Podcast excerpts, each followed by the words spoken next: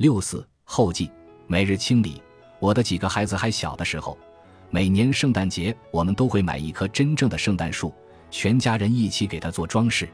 我一向负责挂彩灯，每年我都要往树上挂五六条星星灯串，真是烦死个人了。圣诞树被拽回家，固定在底座上之后，我就会打开贴着去年用过的装饰灯标签的盒子，瞪着绕成一团的电线、灯泡和插头发呆。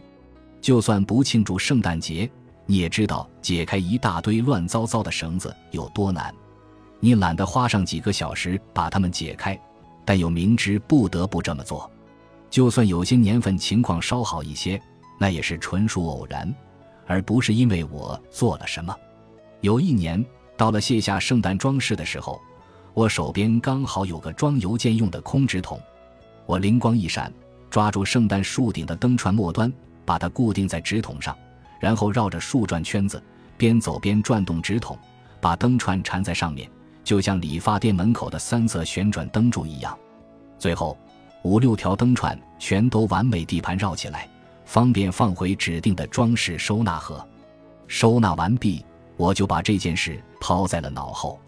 一年后，下一个圣诞节即将来临，我像往常一样拽出了所有圣诞装饰，打开装灯串的盒子后，我惊喜地发现里面井然有序。盒子里是我去年用邮件纸筒缠起的灯串，绕得整整齐齐，就等挂上圣诞树了。我的第一反应是震惊，既为这个解决方案的独到之处而震惊，也为自己完全忘了这件事而震惊。不过，震惊很快就变成了感激，感激自己一年前花了时间拯救了眼下的我。谢谢你，过去的我。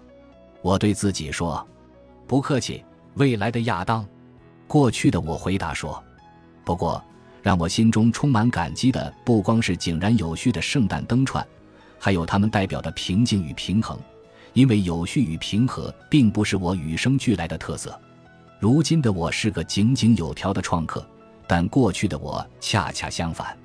我曾经是个脏乱差的家伙，说直接点就是一团糟。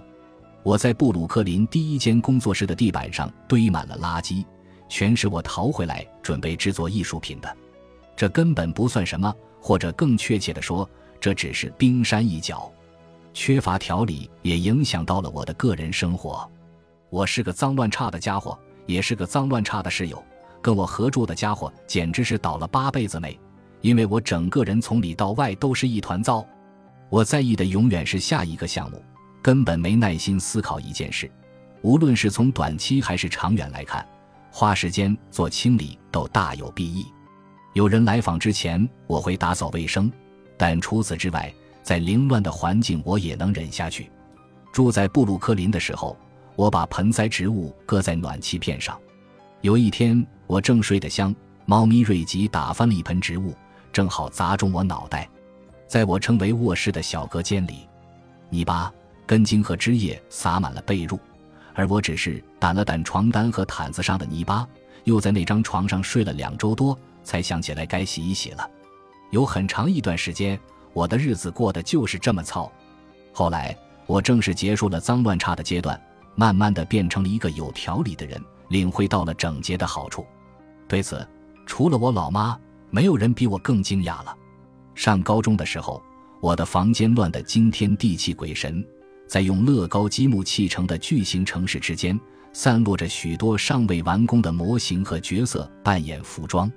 直到今天，在把两个儿子养大成人之后，我才明白，那种凌乱只是青春期的标志。现如今，人们公认这种情况会持续到二十多岁。对我来说，确实如此。